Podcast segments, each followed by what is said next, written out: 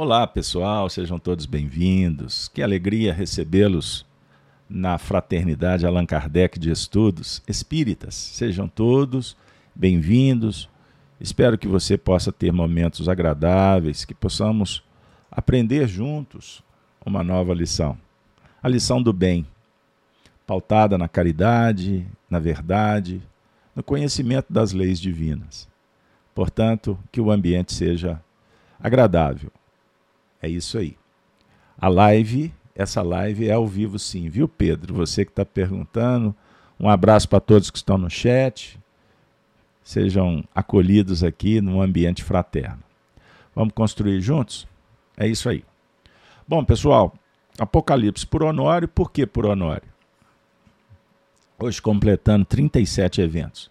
Porque nós estamos trazendo as experiências vividas com Honório Abreu no Grupo Emmanuel lá nos anos 2000 quando estudamos por alguns anos os textos do Apocalipse, à luz do Espiritismo. Então, desde o, o primeiro evento, vocês vão ouvir, acompanhar um pouquinho dessa história e que a gente compartilha aqui em forma de recordação, mas também interpretação. Nós trazemos os textos que foram é, gravados, depois transcritos, resumidos para vocês. Eu disponibilizo em tela e todo esse material será disponibilizado posteriormente em forma de livro, ok? É, no momento oportuno. Sem pressa, não temos um, um sistema rígido para cumprir uma programática. A gente trabalha, lógico, seguindo um programa básico, mas a gente vai abrindo também as perspectivas, a intuição, a intervenção dos espíritos para socorrer as demandas que surgem a cada estudo, seja é, demandas que venham de encarnados ou desencarnados, enfim. Bora lá? E também adequada ao momento histórico que também estamos vivendo, certo? Isso é muito importante. Pois bem, gente, o tema de hoje: poder sobre as nações. Então vamos fazer o seguinte: é, só recordando, vamos apresentar o primeiro quadro. Recordando o último encontro, que foi o de número 36, o tema E ferirei de morte seus filhos. Estão lembrados? Nós trabalhamos aí aspectos do versículo 23 do capítulo 2. Bom, agora o que nós vamos fazer? Nós vamos entrar no tema, o poder sobre as nações. Para iniciar, eu sempre faço a leitura básica, o, o texto, a fonte primária. Nós estamos trabalhando então com o capítulo 2 do Apocalipse, a quarta carta à igreja de Tiatira. A partir do verso 18. Eu vou ler com vocês, ok? Disponibilizando em tela para quem se interessa. Eu, eu sugiro que abram a Bíblia também. Vamos lá. E ao anjo Palavras de Jesus para João em Pátimos. E ao anjo da igreja de Tiatira escreve: Isto, isto, diz o Filho de Deus, que tem seus olhos como chama de fogo e os pés semelhantes ao latão reluzente. Verso 19.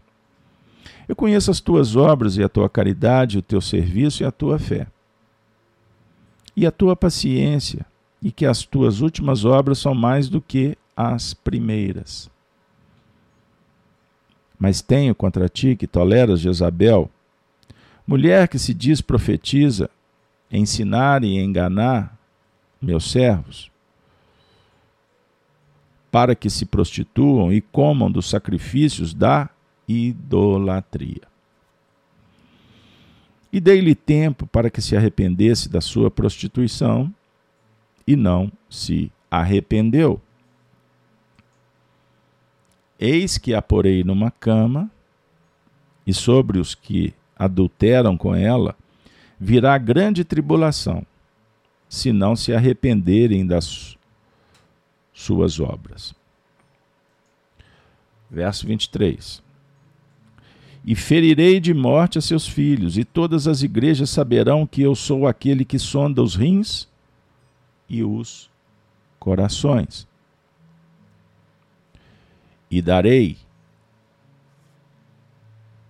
e darei a cada um de vós segundo as vossas obras. Mas eu vos digo, a vós e aos restantes que estão em Tiatira, a todos quantos não têm essa doutrina e não, e não conheceram, como dizem, as profundezas de Satanás, que outra carga vos não porei. Mas o que tendes, retende-o até que eu venha. E ao que vencer e guardar até ao fim as minhas obras, eu lhe darei poder sobre as nações. E com a vara de ferro as regerá, e serão quebradas como vasos de oleiro, como também recebi de meu Pai. E dar-lhe-ei a estrela da manhã. Quem tem ouvidos, ouça o que o Espírito diz às igrejas. Muito bem. Maravilha, hein, pessoal? Você entendeu? Ficou claro o texto? É, o Apocalipse é um desafio. É o livro mais emblemático, simbólico, de difícil interpretação. Pois faltava para os estudiosos, os teólogos, exegetas, os interessados, curiosos, uma chave. E essa chave foi dada como uma grande revelação da revelação, o Espiritismo. Sem o Espiritismo não é possível entender o Apocalipse. E olha que com o Espiritismo nós não temos a pretensão de, de secar tudo, que é impossível. Porque é um livro tão simbólico que possivelmente nós vamos estudá-lo em muitas reencarnações, por milênios afora. Só que eu sempre chamo a atenção que a gente estuda os autores que lidam com esses, textos, inclusive profissionais, técnicos, é, capacitados na área da profecia, a definir que a Bíblia é o livro central, é o eixo fundamental da evolução do espírito, porque aqui contém a história do indivíduo, dos seres, da coletividade. É um projeto cósmico. Então entenda, nós não podemos ter a pretensão de abranger tanto. Se a gente conseguir fazer um, um exercício para ele abranger um pouquinho a nossa visão, ver um pouquinho adiante, já é um grande feito. Pingar um colírio, colocar um óculos, dar a mão para aquele que pode nos ajudar a andar um pouco mais. Subir ao monte, e quem nos leva é o Cristo. Beleza? Pois bem, então agora nós vamos partir para a segunda parte, que é a interpretação de hoje. Beleza, pessoal? Então nós vamos trabalhar três versículos: 24, 25 e 26. Deixa eu chegar aqui junto com vocês para mim não ficar de fora. Bom, eu não vou relê-los agora, porque eu acabei de fazer a leitura geral, certo? Nós vamos começar pelo versículo 24. Eu vou trazer cada trecho na sequência com a interpretação toda ela do Honório. E depois a gente volta nos pontos que, que a gente entender aqui, se é possível, com o amparo dos benfeitores espirituais. Então vamos primeiro ao versículo 24. Mas eu vos digo a vós e aos restantes que estão em Tiatira, a todos quantos não têm essa doutrina e não conheceram, como dizem, as profundezas de Satanás. Afirmou Honório: Conhecemos pela experiência pessoal. Ninguém conhece pelo outro. Ninguém estuda pelo outro ou pelo processo de viciação ou pela acomodação. Quando nos encontramos intimidados ao progresso, nos colocamos como cansados. Nós conhecemos pela busca, se buscamos no campo da ajuda em nome do amor.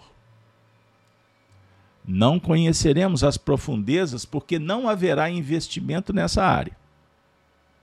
E assim vamos nos desvinculando da retaguarda. Que outra carga vos não porei? Atendendo com carinho semelhante, operando com paciência pelo respaldo dos problemas ou do ambiente, novas cargas não serão trazidas. A misericórdia passa a funcionar desde então. E o Honor ainda citou no capítulo 18 de Mateus a expressão mode azenha, que é o mesmo que sobrecarga. O conhecimento da lei alivia a carga. Recolhemos das profundezas por um processo de viciação ou por um processo de acomodação, com a eleição de uma proposta de crescimento consciente. Deixa de preponderar o impacto de fora para dentro. Mas o que tendes, retende-o. Como é que se retém? Tentando trabalhar no plano de fixação do componente que vai nos ajudar nos momentos difíceis. Perseverando com paciência na operação. Reter é perseverar, continuar, prosseguir. Pois não é possível projetar-se à frente sem um processo de fixação. Porque o perseverar porque reter até o fim, até que eu venha, significa porque estamos em um processo repetitivo, normal, implementando reflexos. Confuso? O que, é que vocês acham? Bom, então aqui eu tenho obrigatoriamente que começar a ajudar no processo da interpretação, porque senão a gente não vai caminhar bem. Vai faltar aqui conexões. Beleza? Então eu fiz essa leitura inicial e agora volto. Volto com vocês, para que todo mundo fique tranquilo, fica bem aí para acompanhar o que o Anório trouxe. Beleza? Então, olha aí. Esse versículo 24 é extraordinário. Mas eu vos digo. Mas essa condição, eu vos digo, significa que está acontecendo alguma coisa importante e vai haver uma intervenção de sorte que a gente possa ouvir, captar a mensagem que ainda a gente não entendeu. Uma dica, um livro, um conselho, uma inspiração que vem do Cristo. É aquela sensação, poxa, eu não estava vendo, agora eu estou vendo. Isso acontece sob o ponto de vista externo? Sim, os espíritos ajudam. A vida favorece. Mas o mais importante é quando o indivíduo descobre por si. Ele dá espaço para que a luz interior, o código de, da lei moral, faça-se pela consciência. Mas o certo é que nós só conhecemos mesmo, o conteúdo só se torna verdadeiro pela experiência pessoal. Sem viver, é apenas uma ideia, é uma história, é um conceito, é um mito. Mito no sentido de ser a, a natureza da ideia, mas ela por si só ainda não foi encorpada. Perceberam? Mas também, veja bem, nós podemos conhecer pelo processo de viciação ou pela acomodação. Pode? Pode. Quando optamos por caminhos mais tortuosos. Quando nos sentimos intimidados, intimidados ao, prog ao progresso e nos colocamos como que cansados. Ou seja, é exaustão. O progresso está dizendo: levanta. Ah, mas eu estou cansado. Você está cansado porque está exausto ou porque você está arrumando uma forma de não seguir? Quando cansados mesmo, significa que foi utilizado energia de uma forma indevida. Porque no amor não há cansaço. O amor se retroalimenta. A força do amor é eterna. Ela nos tira de um contexto temporal e nos projeta para o infinito. Então o amor multiplica. Enquanto o ódio, o antagonismo, as forças satânicas dilui, destrói, exaure. Exaure a alma. Então, quando optamos pelos caminhos da ilusão, nós já estamos escrevendo assim que esse período é de curta duração. Porque nós vamos empreender uma força até que ela a bateria acaba. Aí você entra no processo do cansaço, da exaustão. Existe um aprendizado aí? Sim. Porque estamos experienciando, é vivência. Toda vivência deixa uma marca. Perceberam? Nós conhecemos pela busca, pedi e obtereis. Se buscamos no campo da ajuda em nome do amor, não conheceremos as profundezas, porque não haverá investimento nessa área. E assim nos desvinculando, desvinculamos da retaguarda. Então as profundezas, vejam bem, as profundezas de Satanás não precisam ser conhecidas. Não precisa. Você não precisa de ir no vale da dor. Se você opta pelo amor. Não precisamos ter pesadelo se a gente opta por uma boa frequência mental, um bom comportamento. Ele cria barreiras, proteção. Perceberam? Agora, se optarmos pelo antagonismo, naturalmente nós vamos então conhecer as profundezas de Satanás. Porque a queda é livre. E é difícil de se desvincular depois. O que, que acontece na sociedade, o mundo em que vivemos? Ele é regido por um processo chamado a lei do progresso. Quando estamos afeitos ao progresso intelectual e moral, a vida flui. Quando não, treva, escurecimento, confusão, caos, precipitação, morte, dor, guerra. A definir então que somos nós que escolhemos. Então hoje a gente paga o preço por ter escolhido a ilusão. Então toda intercorrência, todo cataclisma que bate na nossa jurisdição é um retorno, é uma lei natural.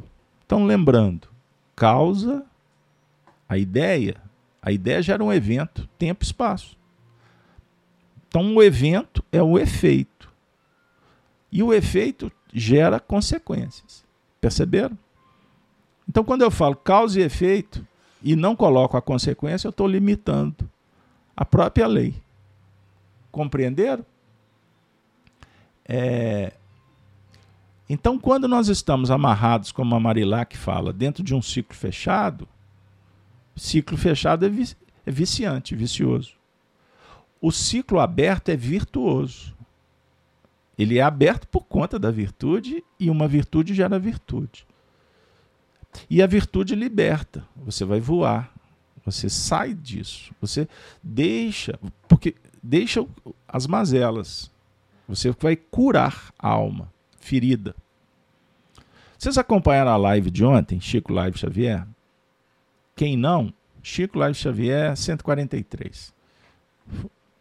Nós, nós estudamos, refletimos sobre a cautela, a prudência das virgens nos dias atuais.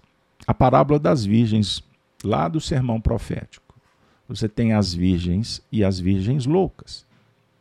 Estão lembrados da parábola?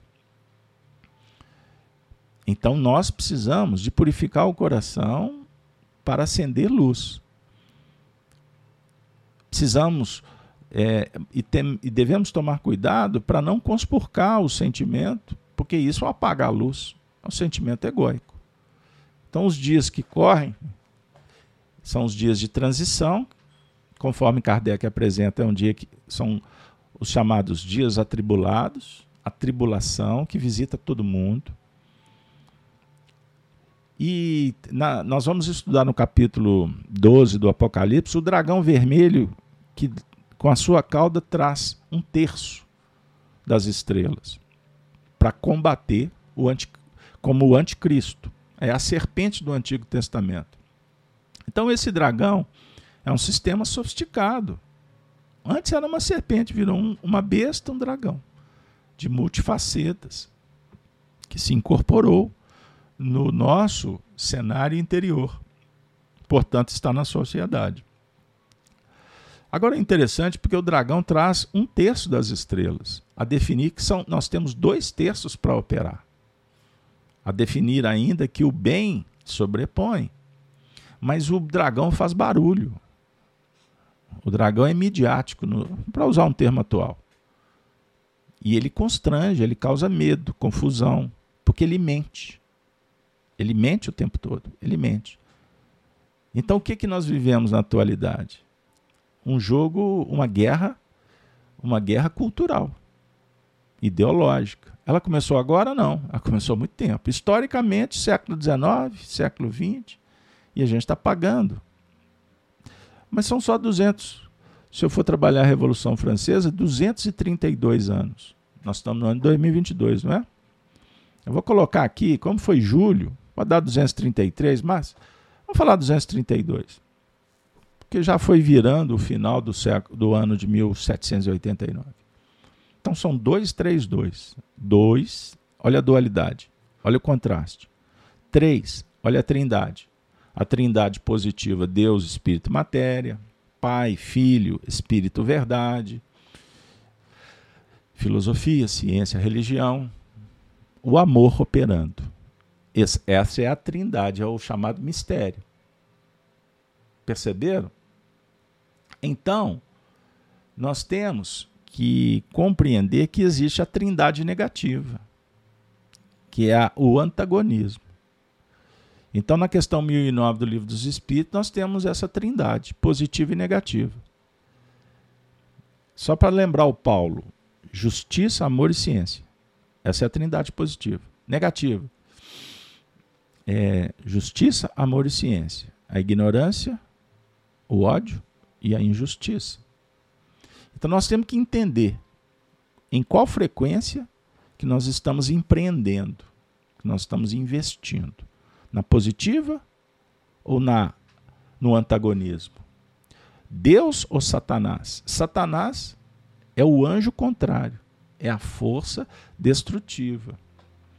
O bom, o consolador prometido afirma que o tempo de Satanás está terminando é o materialismo dialético, é a contradição, é o engodo, é a, perceberam? É a corrupção dos costumes. Então foi implementada uma guerra cultural e hoje nós estamos começando a entender que isso foi articulado no mundo espiritual e na Terra. Isso foi articulado.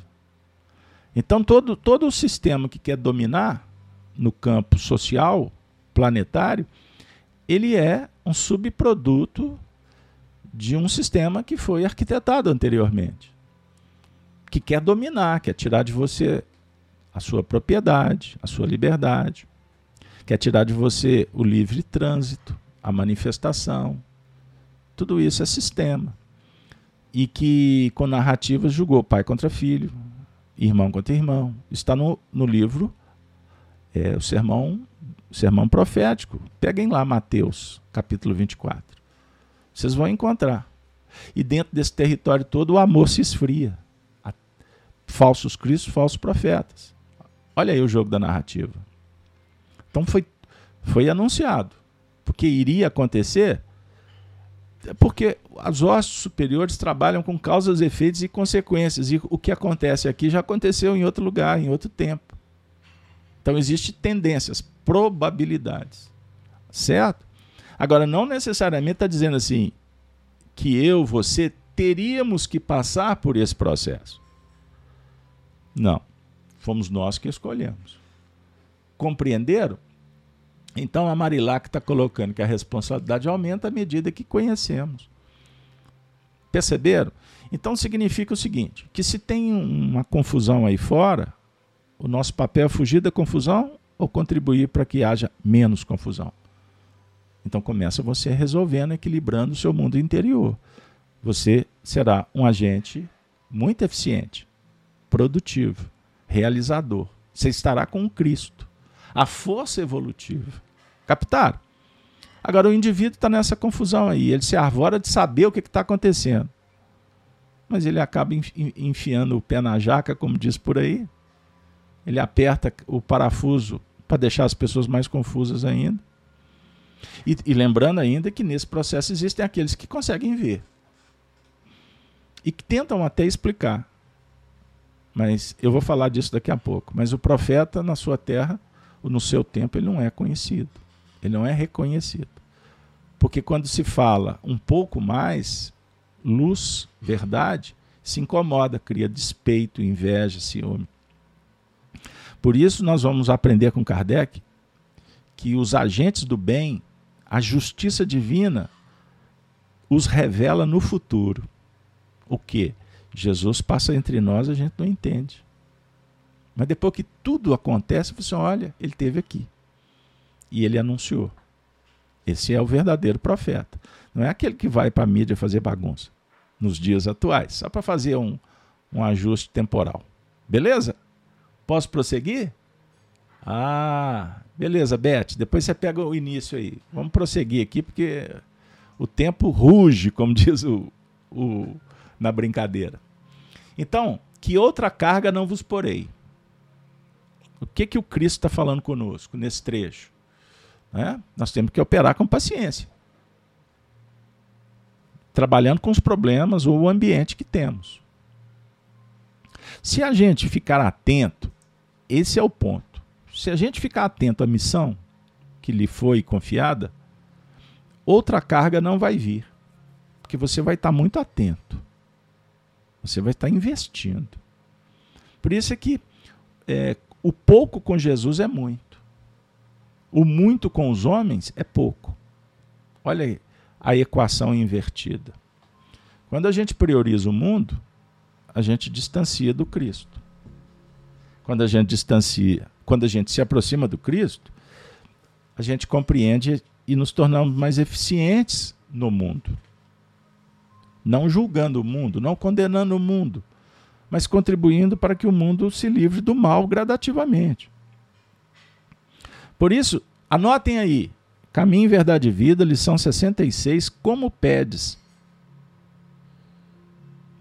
o Emmanuel fala que tem muita gente aí desencantada porque está pedindo e não está tendo resposta.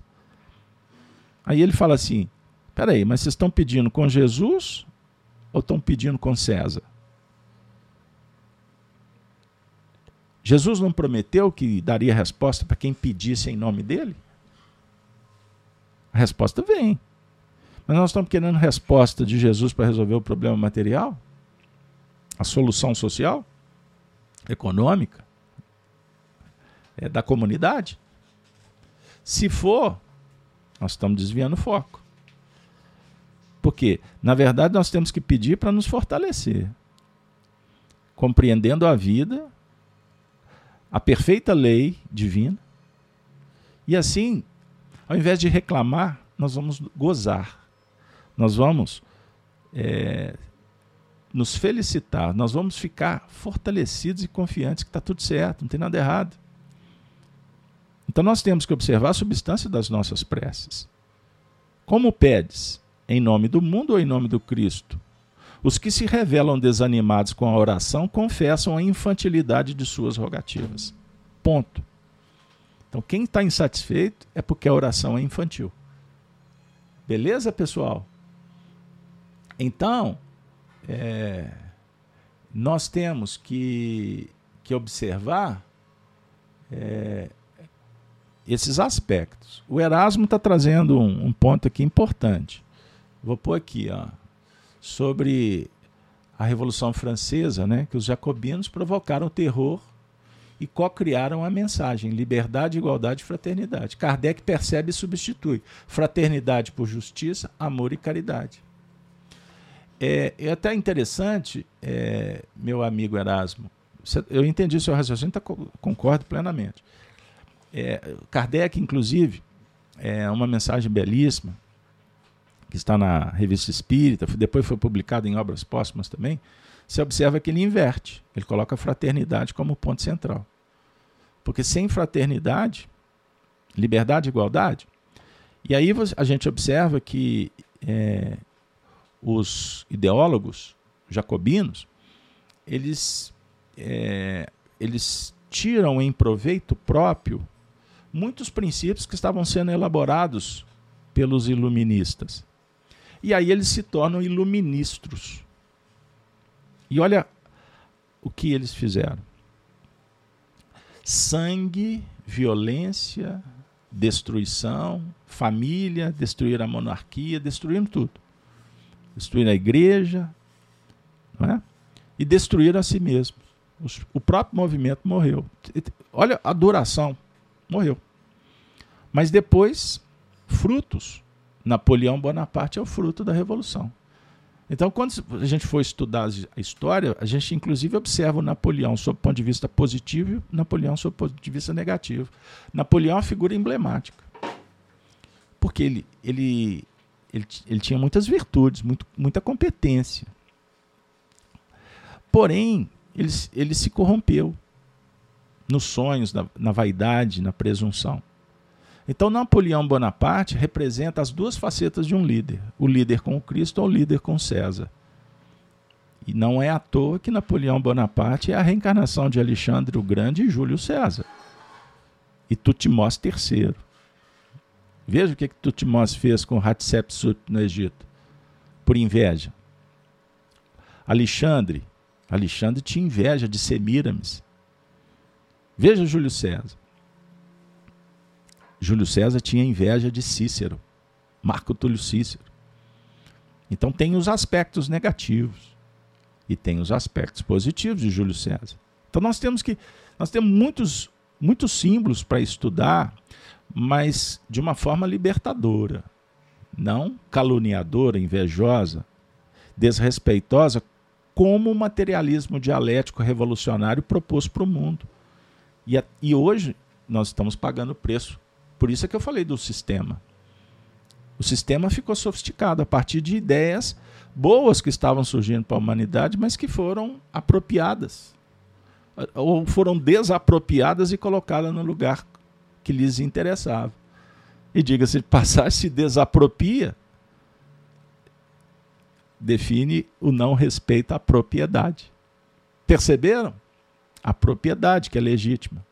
Então aqui nós encontramos no jogo de palavras uma série de incongruências, de falta de sustentação dessas teorias, que hoje se configuram aí como o movimento que caminha para o fim, mas que é muito doloroso e que ainda vai deixar muitas marcas para nós, porque fomos nós que participamos, é, quanto humanidade e quanto indivíduos, nós participamos desses movimentos lá atrás, como ideólogos.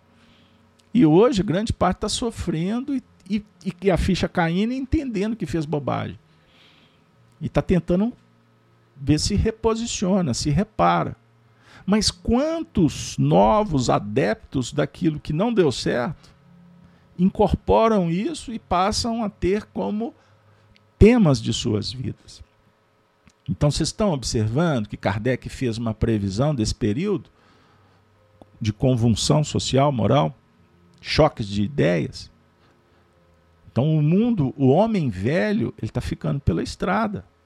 O homem novo está surgindo, mas é um parto.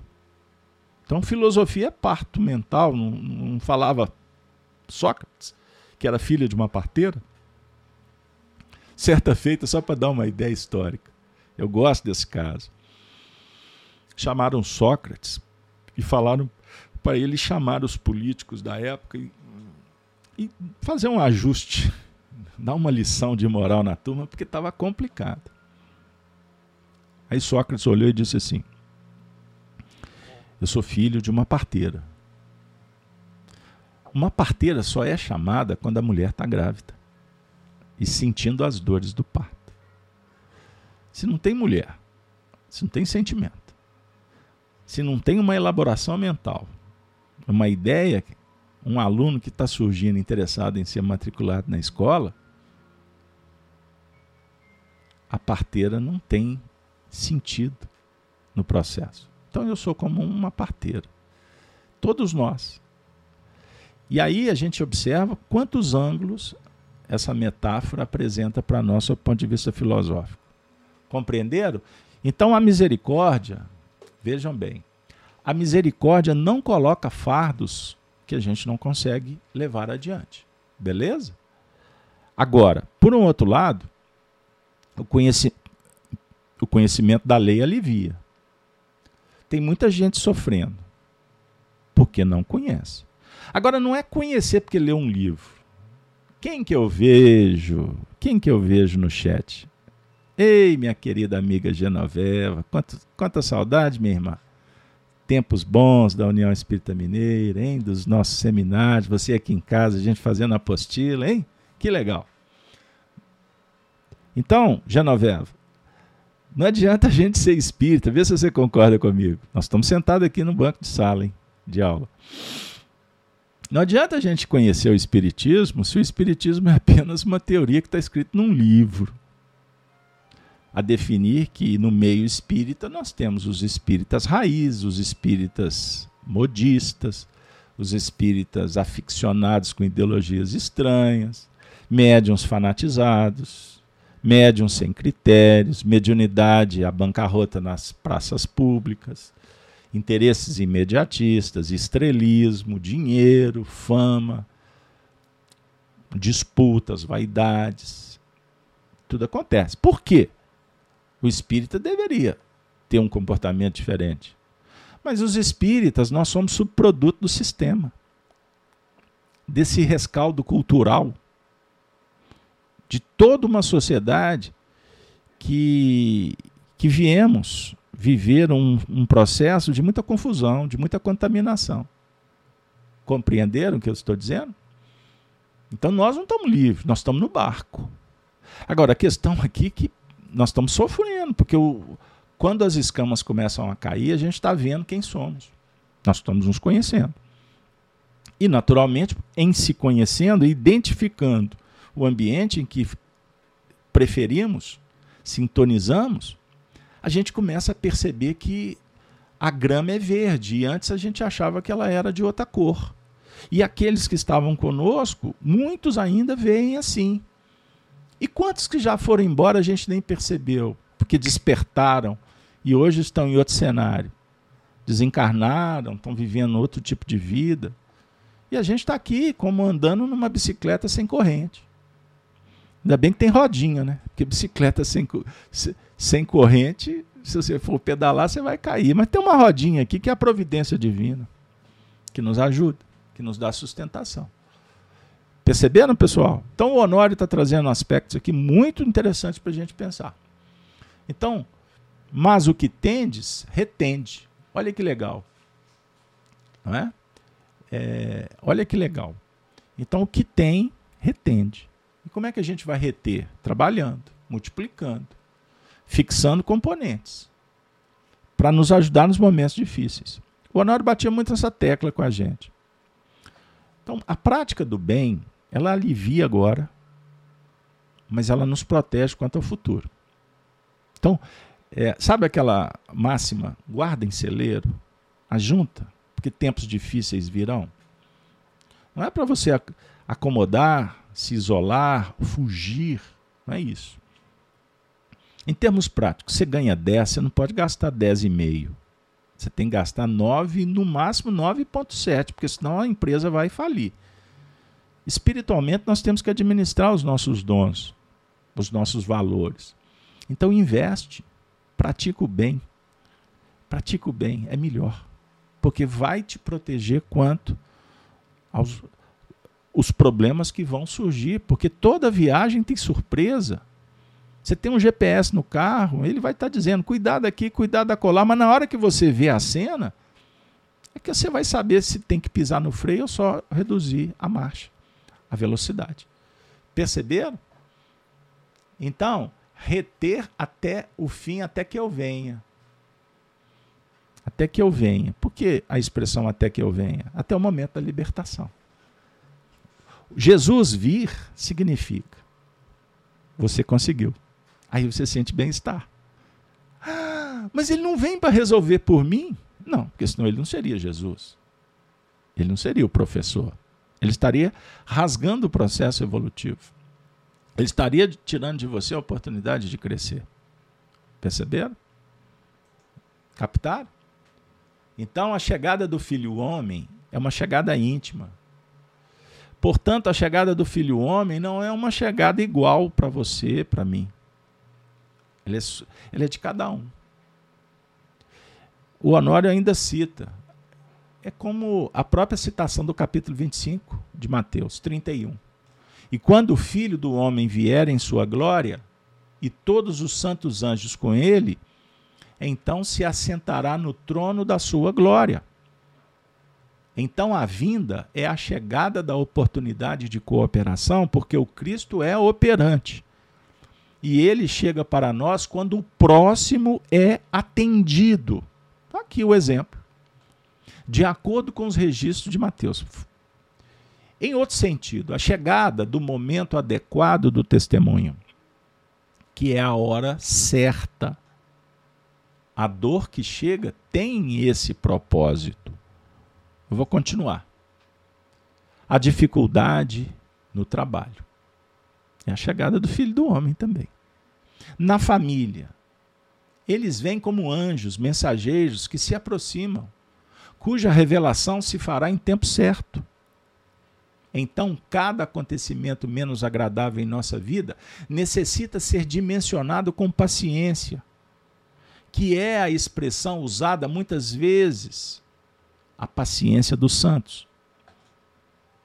Para a visão, observação de profundidade. Porque às vezes ele chega e não conseguimos apropriar a oportunidade da chegada. Erasmo, vou te convidar agora, sai do cenário de fora. Esquece o que está acontecendo. Vão vir aqui para dentro, para você crescer comigo. Depois a gente vai lá fora de novo. Porque senão a gente fica, ah, o que está acontecendo lá e a gente se perde. Topa? É só uma sugestão, respeitosa, Erasmo. E seu nome é muito bonito, nos remete a muitas reflexões históricas. Então, então, vamos lá. Até que eu venha, o filho do homem é quando se revela. São os amigos que aproximam. Só que a revelação ela vai se dar em outro momento. Vou dar um exemplo. Você reencarnou numa família. Filho do homem te acolheu, o Cristo. Não é? Ele te deu uma missão e depois ele falou assim: olha, você vai ficar aqui, você vai ter todo, tudo que você precisa, a família. Aí você vem numa toada boa de anos e anos convivendo, relacionando, com dificuldades aqui, acolá, comendo o mesmo saco de sal, né? Não tem umas histórias assim? Aí depois de 20, 20 anos, 30 anos, aí de repente um ente querido começa a se revelar. Aí você fala assim, mas não era assim. Não. É porque, na verdade, você não via. Agora ele está sendo mais autêntico. Aí cria um problema. É o momento do testemunho. Você vai dizer, afinal de contas, eu vim para isso ou não? O que, que geralmente acontece? As vaidades, os sentimentos egóicos preponderam. Ao invés de trabalhar o perdão, a compreensão, o sentimento, a virtude elevada, sai para o confronto. Intolerância, violência, rebeldia. Buf! Ruptura. Remove, deleta, sai das minhas redes sociais. Compreenderam? Não é o que está acontecendo nos dias atuais? Vamos, nós estamos dentro de casa, nós estamos na família, nós estamos na comunidade. Esquece o ambiente das nações. Significa que é, a relação não foi bem estruturada. A relação consigo mesmo, você e a sua virtude, o Cristo interno. Significa que você não se preparou o suficiente para enfrentar essa carga. A relação entre os dois, os entes, ela não foi pavimentada na virtude.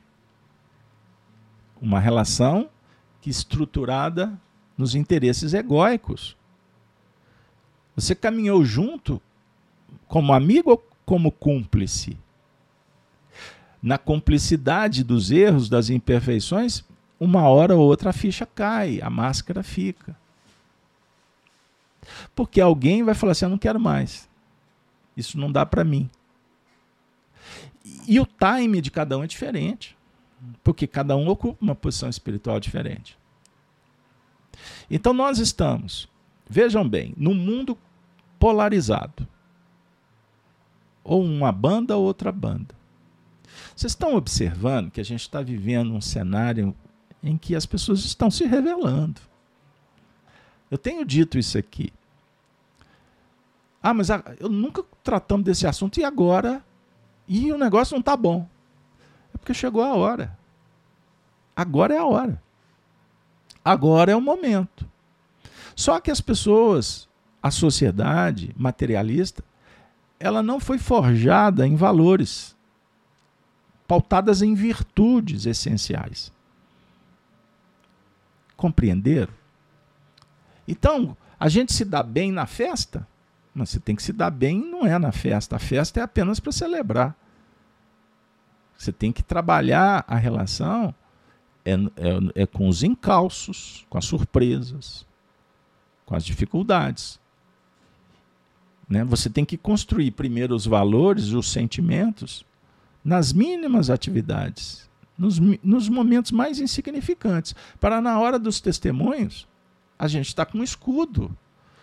O escudo da caridade, o capacete da esperança, da fé. Eis o heroísmo do cristão. Não é o cristão de boca, da forma, da religião, do, da banda. Ele está na banda de lá ou na banda de cá?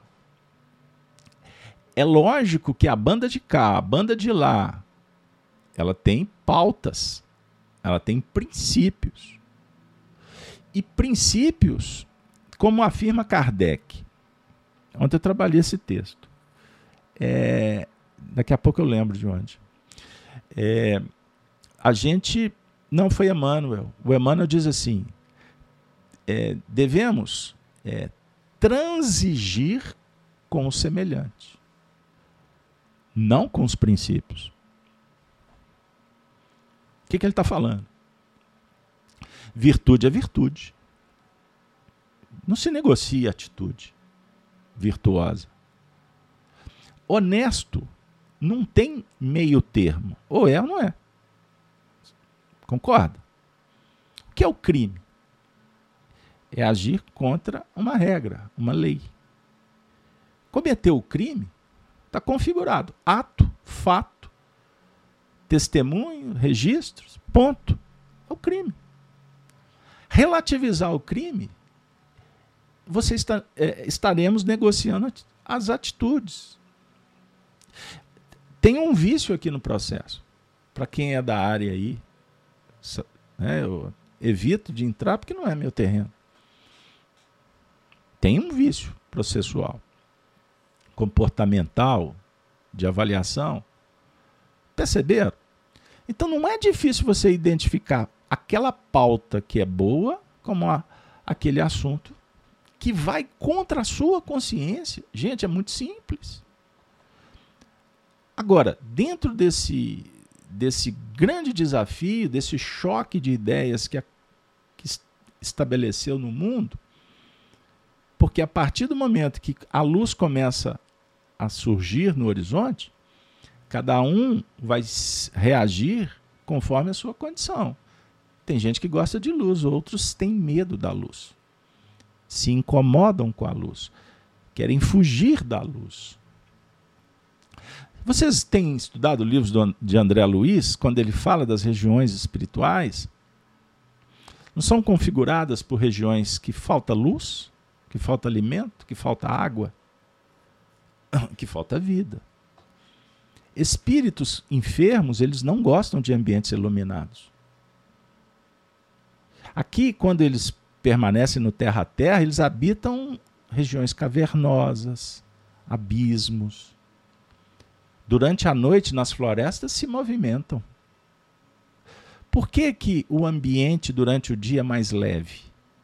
Porque tem mais luz, é mais claro, a atmosfera é diferente. Compreenderam? Então, é, então veja bem. Você, eu, eu fui olhar para o chat aqui, quase que eu perdi a ideia. Me perdoe, gente, porque eu tenho que seguir um raciocínio. E acompanhar os espíritos não é fácil. Vamos lá. Quando o indivíduo entra em depressão, em doenças, em disfunções mentais, ele vai se trancando, ele vai se isolando, não é assim? Ele vai perdendo a vontade. A força endoevolutiva é a placa, é amainada, é tamponada.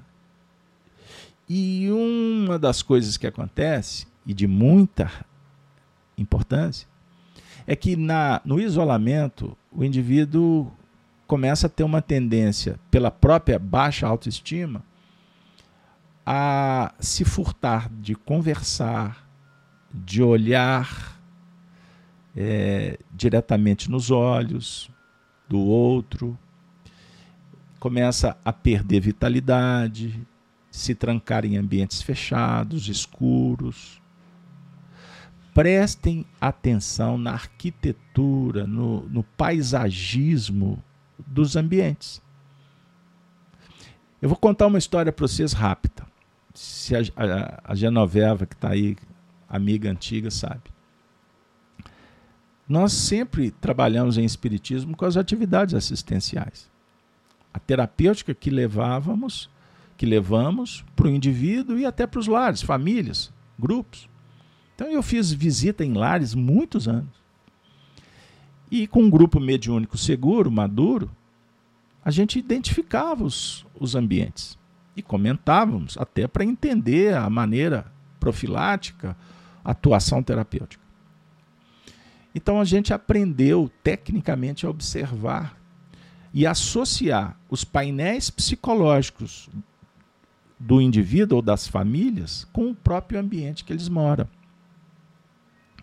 cor de, cor de parede, quadros, ornamentos, tudo representa o aspecto íntimo, individual dos habitantes. Então, da mesma forma, o ambiente espiritual. Porque nós atraímos, nós criamos uma atmosfera. Perceberam? E quem vai conviver? Os afins. Perceberam?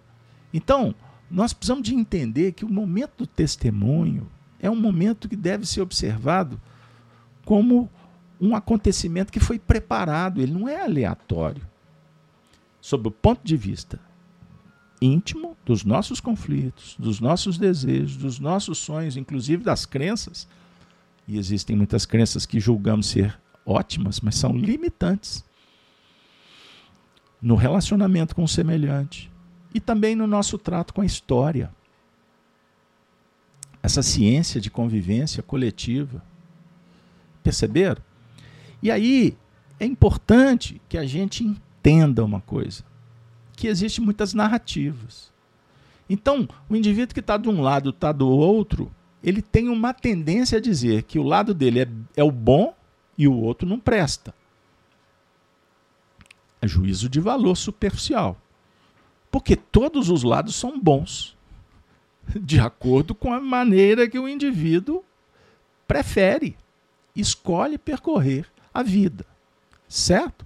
Então, dentro de um contexto de fraternidade, de tolerância, nós precisamos de abençoar a escolha do outro. Agora, existem também a observação do que é lógico. Então, se temos dúvida, avalie o tamanho da virtude. Se não houver virtude, significa que a opção não é boa para você, mas pode ser excepcional para o outro. Se você se sente bem e em paz, porque essa virtude te aconchega e te liberta, siga em frente. Se você está incomodado, indignado, sentindo raiva porque alguém está fazendo diferente, olha o que eu vou dizer. Significa que a vida está dizendo que você precisa de trabalhar a virtude do perdão. A virtude do perdão. E quanto mais você perdoar e abençoar, não é passar a mão, passar pano, concordar. A mamãe que fala assim: ah, tá errado, mas. Cuidado, hein? Cuidado, não é isso que eu estou falando. Porque você tem que entender se você não está sendo conivente, ok? Eu estou falando no trato mental e espiritual. Liberta, abençoa. Porque dessa forma você entra numa relação com Cristo e o Cristo passará a ter em você um instrumento que pode ser útil. Útil para atuar com palavras, com atitudes, com ações materializadas, identificadas com clareza, mas Jesus pode utilizar você para ser um instrumento e ajudar fisicamente à distância, mas, mas bem próximo pelo coração. Perceberam, gente?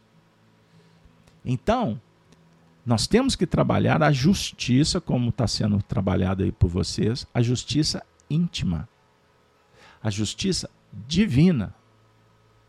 Porque a justiça de fora, ela é dos homens, portanto é transitória. Não existe justiça perfeita na Terra, porque o mundo é imperfeito. Nós estamos numa grande transição. Perceberam? Então nós estamos concretizando um processo. Nós estamos caminhando para nos libertar de uma era, de um departamento, para entrar em outro. A novidade será outra, portanto, diferente. E aí nós vamos encontrar a expressão: e ao que vencer e guardar até o fim as minhas obras.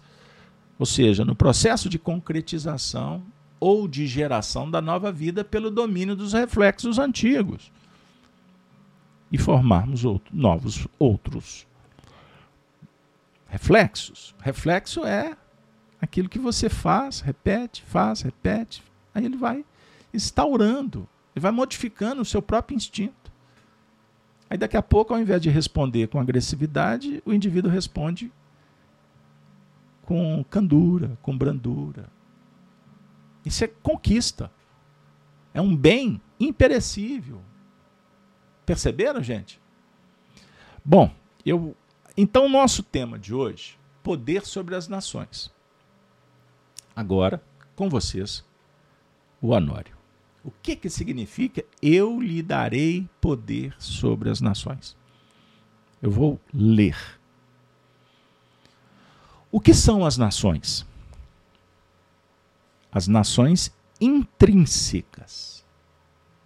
São os reinos que nós temos no interior. O reino da inverdade, o reino da prostituição, o reino da vaidade, o reino dos valores temporais, mas também o reino dos céus. E o poder de não se sucumbir ao governo deles agindo pelo poder do autodomínio. O poder, segundo o plano operacional da igreja de Tiatira. Lembram que nós falamos da igreja de Tiatira? E foi aqui na igreja de Tiatira que surge a figura de Jezabel? Essa igreja esse fulcro, essa ideia, esse projeto define que é preciso ter a capacidade de gerenciar nossa vida no campo abrangente, no plano social mais ampliado.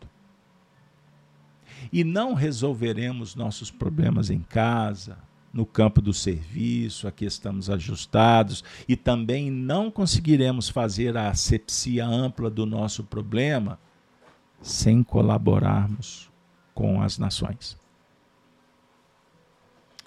A proposta da espiritualidade no mundo de regeneração é a nossa capacidade, guardadas as distâncias, sem qualquer ideia de presunçosa, de vibrarmos com a humanidade melhor.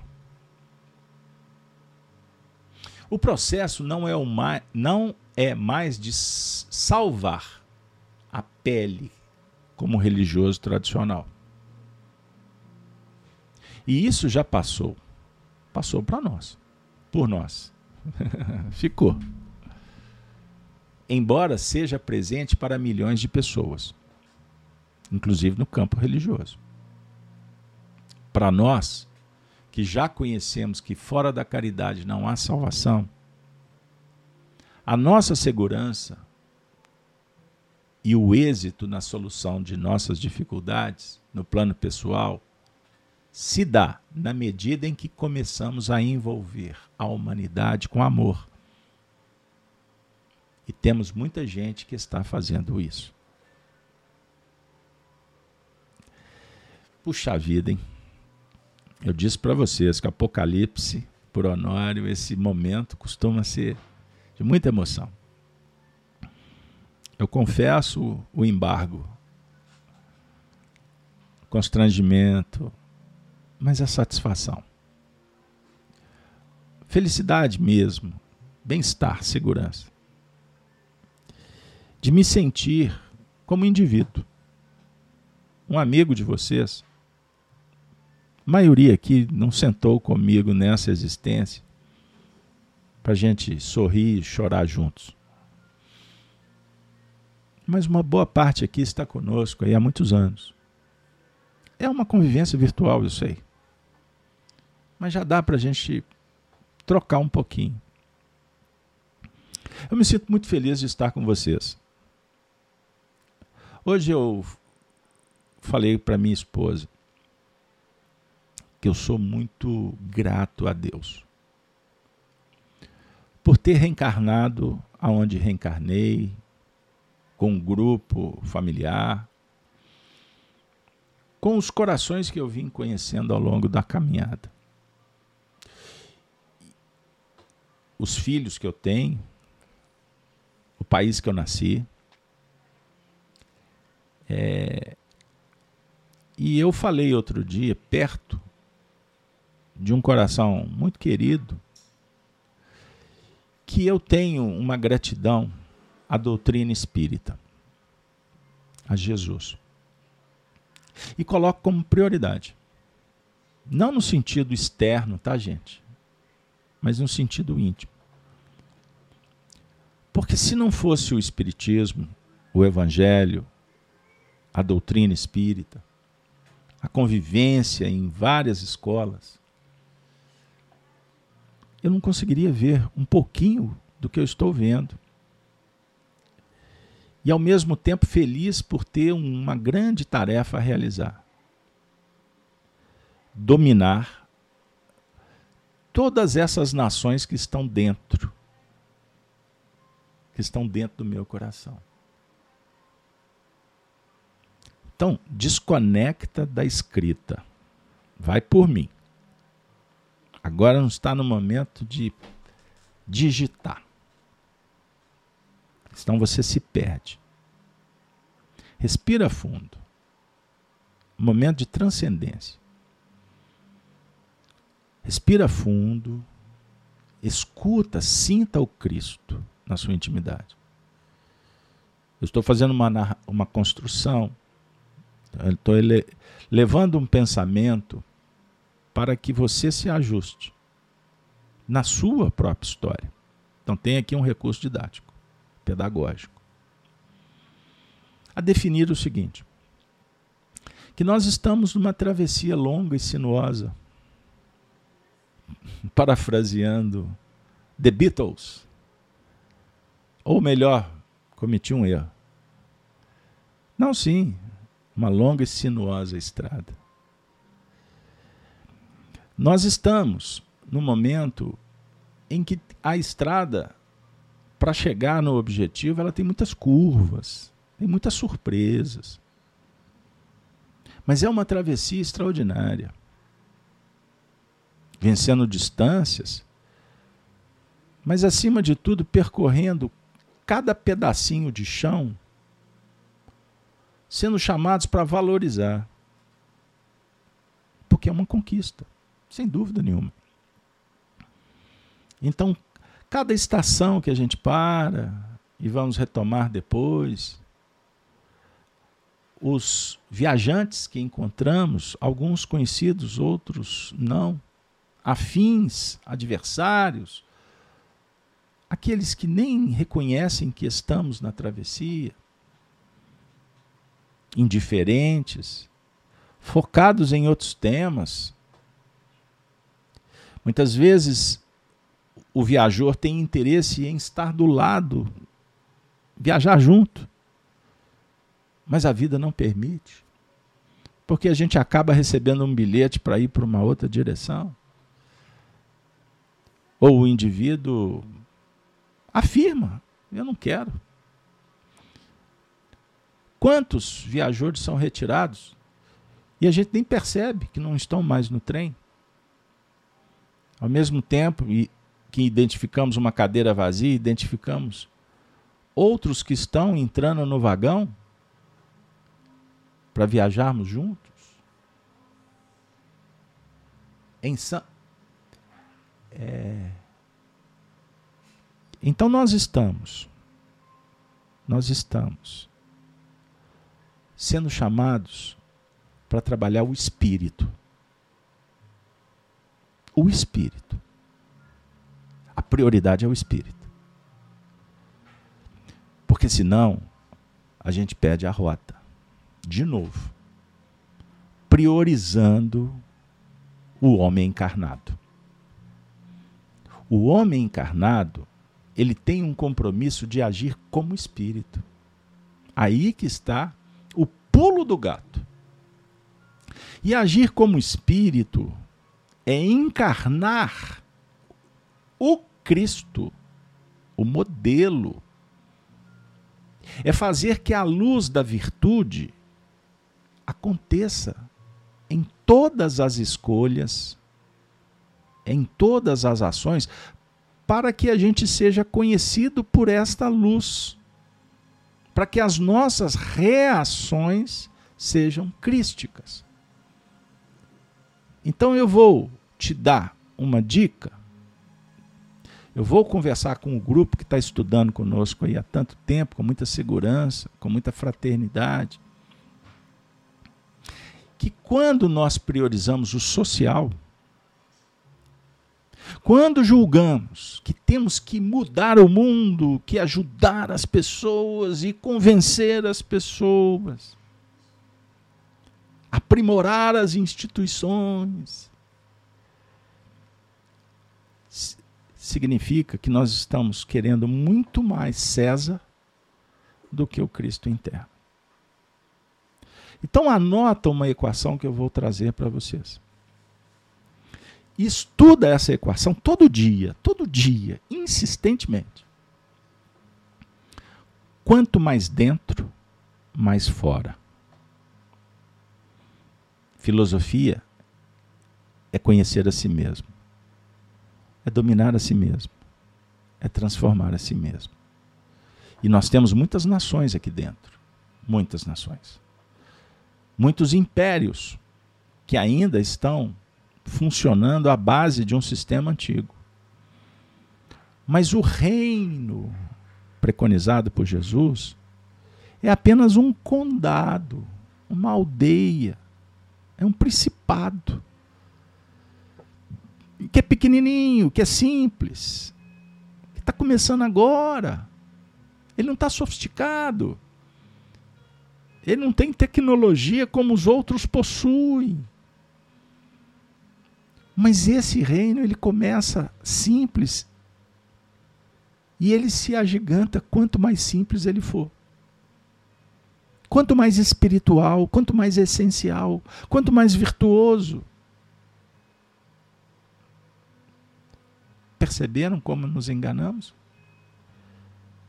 Quanto mais você priorizar essa choupana, sabendo que ali tem uma manjedoura, que ali as pessoas se reúnem por fraternidade, elas estão interessadas em possuir.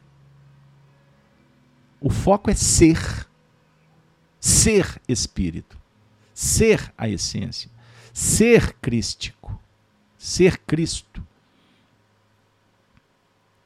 ali você vai ter paz.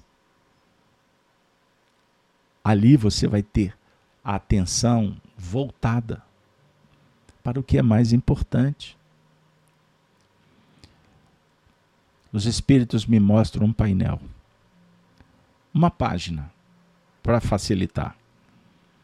É um diálogo estabelecido por, por Humberto de Campos, o Espírito, com Sócrates, o grande Sócrates, no mundo espiritual. E ele pergunta se Sócrates tinha algo a dizer para os homens.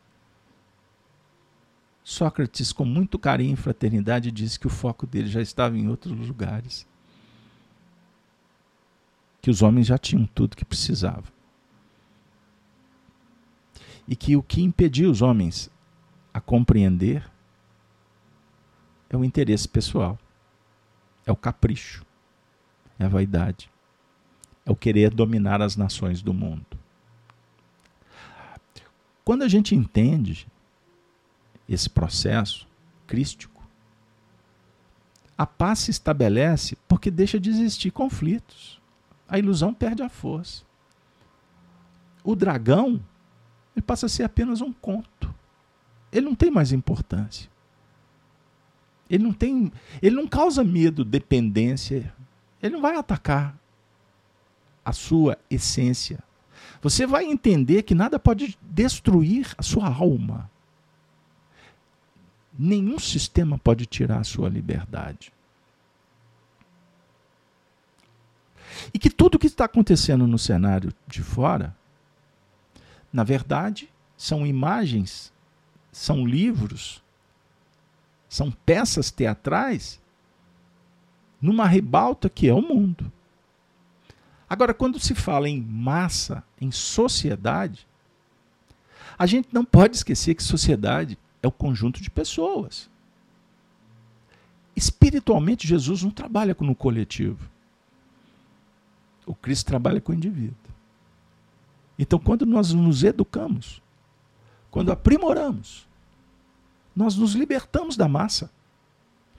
Aí você transita pela massa e não é observado, a não ser pelo bem que você faz. Dá licença. Bom dia. Obrigado. Oh, você está tão bonita. Olha que alegria, que bom estar com você. Posso te ajudar? Posso passar a vassoura? Quer que eu lave o copo? Ah, toma um lenço, chora comigo. Percebam. Fazendo isso, você não vai ser reconhecido como um agente do mundo. Mas você poderá ser um representante de Deus. Você passa a ser um instrumento divino. Você passa, na verdade, a, a caminhar pelo mundo com uma linguagem diferente. estou trazendo a reflexão. Prestem atenção. Vocês vão encontrar uma passagem extraordinária no capítulo 17 do livro A Gênese, Milagres e Predições, segundo o Espiritismo. Ninguém é profeta em seu país. Kardec fala comenta esse trecho dizendo assim: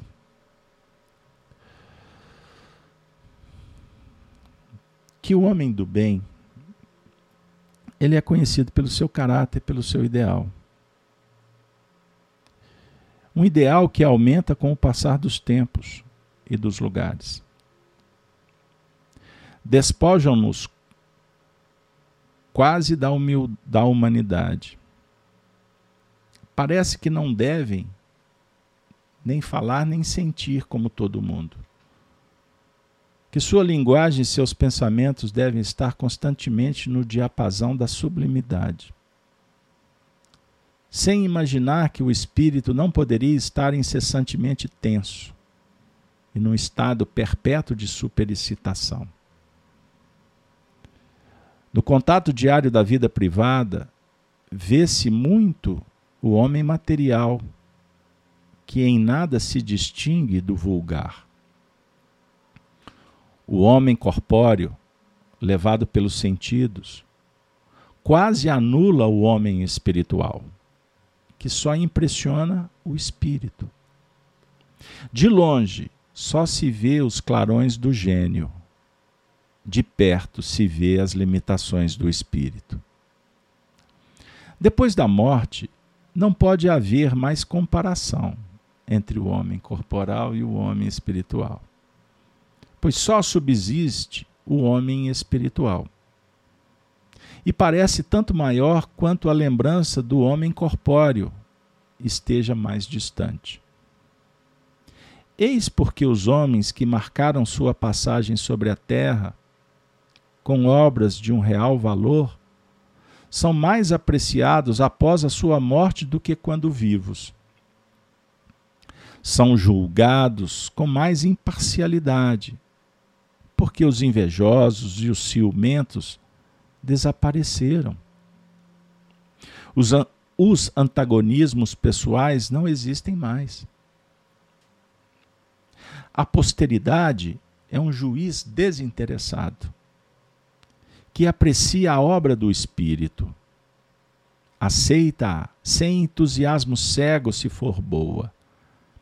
Rejeita-a sem rancor se for má. Abstração feita da individualidade que a produziu. Jesus podia escapar das consequências desse princípio inerente à natureza humana já que vivia num meio pouco esclarecido e entre homens inteiramente mergulhados na vida material. Seus compatriotas só viam nele o filho do carpinteiro, o, irmão de homens tão ignorantes quanto eles, e indagavam o que o poderia tornar superior a eles e lhes dar o direito de censurá-los. Por isso, quando Jesus comprovou que a sua palavra tinha menos crédito entre os seus, que o, que o desprezavam, do que para os estranhos, ele foi pregar entre os que o escutavam e no meio onde encontrava simpatia. Pode-se fazer uma ideia de quais sentimentos seu, seus parentes nutriam e relação a Jesus. Pelo fato que seus próprios irmãos, acompanhados de sua mãe, vieram em uma reunião onde ele se encontrava para levá-lo, dizendo que ele tinha perdido o juízo. Assim, por um lado, os sacerdotes e os fariseus acusavam Jesus de agir pelo demônio. Pelo outro, ele era taxado de louco pelos seus parentes mais próximos. Não é dessa forma que agem atualmente em relação aos espíritas? E estes devem se lamentar de não serem mais bem tratados pelos seus cidadãos do que foi Jesus? O que não tinha nada de espantoso há dois mil anos entre um povo ignorante é mais estranho no século XIX entre as nações civilizadas. E adequando ao século XXI, a história é a mesma. A definir que quanto mais nos voltarmos para o modelo do Cristo, para uma vida simples, pautada na virtude, na realização dos compromissos com César, pagando boleto, trabalhando pelo bem-estar da família, com o direito à propriedade, desejar a liberdade, bradar contra a injustiça, a censura, a ditadura, a tirania. Isso é um direito de todos. E nós não podemos fugir à luta. Mas como fazê-lo? Como os jacobinos? Fazendo uma revolução cruel, sanguinária, poder pelo poder? Ou agir, por exemplo, como os gerondinos daquela época que tentaram apaziguar, dialogar, estabelecer uma organização possível, mais equilibrada para repercutir num cenário mais amplo da própria coletividade? Fica aí uma reflexão histórica, uma vez que foi recordado o período do terror. Talvez na escola você foi doutrinado a ter na Revolução Francesa o símbolo da evolução do planeta. Pode ser que agora, quem sabe, nós possamos entrar num outro painel. Quem sabe disseram para você que Jesus foi um revolucionário, como foi Che Guevara, que sujou suas mãos de sangue. Quem sabe você ouviu histórias, por exemplo, que a Revolução Russa foi até boa em alguns aspectos. Quem sabe alguém te disse que esta ou aquela ideologia tem valores que ajudam até, cuidam, e que não deve ser considerado, porque tudo muda, aqueles aspectos sanguinários. Eu gostaria de dizer para vocês com muito carinho, com muito respeito: não se engane. Não se engane. Porque vivemos num tempo em que o bem é transportado para uma ambiência viciosa para tentar justificar o injustificável. Perceberam? É simples, não é difícil entender. Então, quando você tiver dúvida, dica: escolha Jesus, não escolha os homens. Não tem que bater na porta de alguém para dizer se é certo ou errado. Cuidado com as lideranças que escolhemos. Cuidado, cuidado. Por quê? Todo mundo está no mesmo barco. Porque o indivíduo lê um pouquinho mais que você não significa que ele sabe mais que você. Porque a sabedoria do espírito, o intelecto se engana. Perceberam? Então, querer aplausos do mundo ou vitórias imediatas de César é não entender o Cristo. Então, quando você puder ajudar, ajuda com o Cristo. Esteja sobre a aura do Cristo, a expressão legítima da bondade, da mansuetude, da boa vontade. O reino dos céus é do, daqueles que têm puro coração. Por isso nós trouxemos essa passagem não foi por acaso que, inclusive, foi colocado aqui um texto que eu li muito rápido, nem sei se eu captei a ideia direito, sobre a necessidade de priorizar o social. Cuidado. Quanto mais dentro, mais fora. Significa também. Quanto mais tu mergulhar na sua intimidade para encontrar o Cristo, o acolhimento amoroso, virtuoso, para cuidar das feridas, reparar os as questões de ordem íntima, estabelecendo um reino seguro, protegido na sua intimidade, quando você estiver lá fora, você será representante desse Cristo, dos seus princípios, dos seus valores, porque eles estarão dialogando com o que o Evangelho apresenta. Agora, a maravilha, a beleza do processo é entender que a gente só está começando. Porque há tanto tempo Jesus passou pela sociedade, ele entrou na nossa casa, ele visitou a nossa nação e a gente não se deu conta.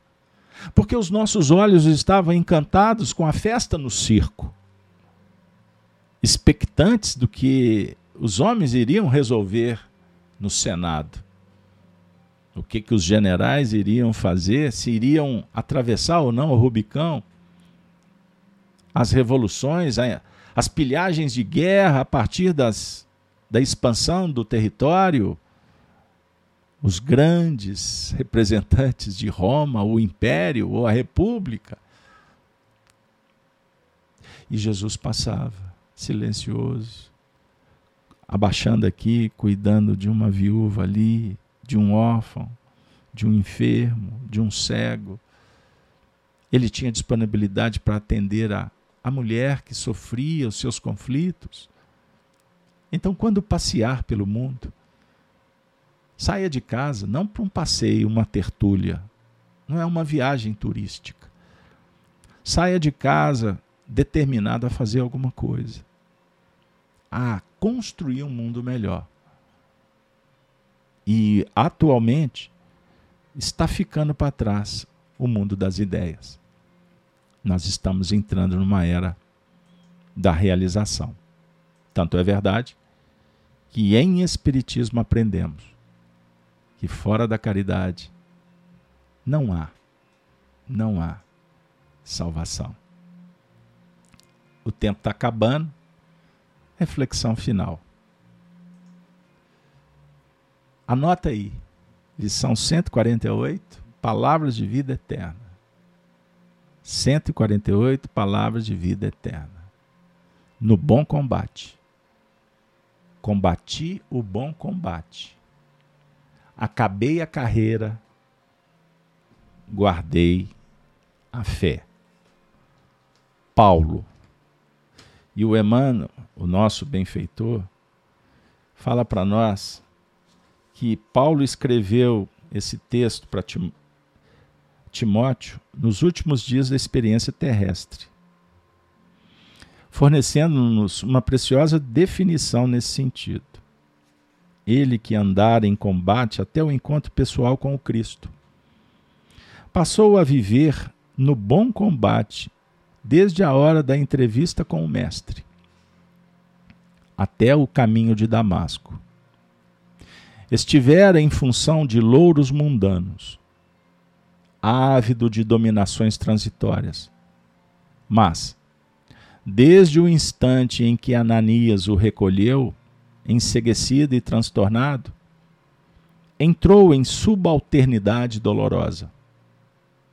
Incompreendido, desprezado, apedrejado, perseguido, encarcerado várias vezes, abatido e doente, jamais deixou de servir a causa do bem que abraçara com Jesus. Houve dando males e achaques, constrangimentos e insultos. Ao término, porém, da carreira de semeador da verdade, o ex-conselheiro do Sinédrio, aparentemente arrasado e vencido, saiu da terra na condição de verdadeiro triunfador herói. Herói da resistência. Pense nisso. O cristão estará sendo sempre chamado para resistir, para cuidar do evangelho, da doutrina, da pureza. Você não cuida da doutrina tomando conta de livro, tendo um encargo, cargos no centro, saindo por aí para dizer que o, a verdade sua é a. Não. É sendo herói, vivendo Cristo, aonde você estiver, sem negociar. Que o Cristo seja a nossa meta a nossa vida. Alguém me disse assim: ah, mas para conviver bem, antes que ela completasse, eu carinhosamente disse: é para conviver bem, pratique o bem. O bem é a verdade. O bem é a vida. O bem é o caminho. Seja você. Seja autêntico. Seja bondoso. Seja equilibrado. Seja silencioso também. Espere. Porque o plano divino nós desconhecemos. E o que a gente acha ser o melhor nem sempre o é para Deus. Então, na dúvida, não ultrapasse, mas não retroceda. Quando estiver inseguro, conecta. Faz as suas preces, esteja sintonizados com o alto. Não desista jamais. Mas há momentos que a gente tem que esperar. Esperar com confiança. E cuidado nos dias atuais com esse equipamento que a gente carrega na mão. Eu vou contar uma história para terminar. Ontem eu fui num, num ambiente e tinha duas senhoras na recepção. Eu fiquei mais ou menos uma meia hora esperando o atendimento. E elas foram atendidas depois, senhoras mais velhas, e eu fiquei impressionado. O tempo todo que elas estiveram ali, as duas, elas só olharam para o celular. E um filho expectante, porque diante de qual todas as senhoras eu me posiciono como tal. Eu fiquei esperando a possibilidade de olhar para o olhar de uma delas e dizer: Bom dia, a senhora está bem? Conversar as pessoas estão perdendo esse hábito. Elas estão viciadas. Elas estabeleceram um hábito que afasta. Portanto, nós, cristãos, que procuramos a liberdade em Cristo, só vamos nos libertar quando vivemos o Evangelho confraternizando. Fraternidade só no papel, mais uma proposta. Fraternidade é sentimento. E para fazer acontecer, nós precisamos fraternizar, confraternizar, dialogar. Não perca para uma máquina. Porque talvez o objetivo da máquina é que você se perca pelo caminho. Não a.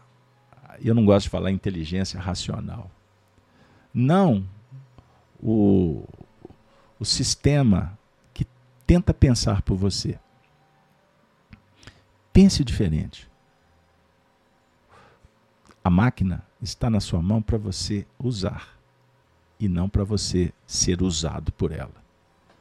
É inversão de valores.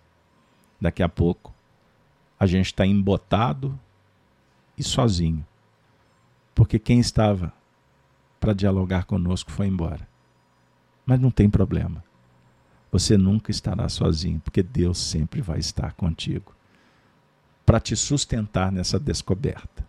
Portanto, não tem nada errado. É um estágio. É um valor. Bem-aventurado quem tiver olhos de ver, ouvidos de ouvir. Chegou ao fim. Puxa, graças a Deus. Próximo estudo? Bora lá? Olha que legal. A estrela do amanhã. Apocalipse por Honório, o encontro de número 38. Se você puder estar conosco ao vivo, vai ser sempre um, um grande privilégio, uma grande alegria estar com vocês. Mas se não, assista depois. Aquela turma que gosta de pegar lá do início, olha, nós temos aquela versão lá do Apocalipse 264 eventos. Então nós estamos caminhando aqui para 300 estudos. Então tem muito material. Se valer, se você gostou, se você acha que é importante o investimento, fica à vontade. Porque nós fazemos em nome do Cristo sem qualquer interesse, sem qualquer interesse, mas com um desejo sincero de que isso possa fazer bem para alguém. Se estiver fazendo para você, olha no banco da escola, vamos comemorar? Agradecendo a Allan Kardec, aos nossos professores espirituais, Apocalipse por Honório, o nosso querido Honório Onofre de Abreu, sempre nos ajudando, nos inspirando, mas agradecer, a, sem dúvida nenhuma, a João Evangelista e a nosso Senhor Jesus Cristo. Desejo para vocês um final de semana de muita alegria, de muita esperança, de muita paz, de muita fraternidade. Assim, com a saudação dos cristãos dos primeiros tempos, nós vamos nos despedir. É, pessoal, vamos nos despedir dizendo: Ave Cristo. Ave Cristo. Ave Cristo.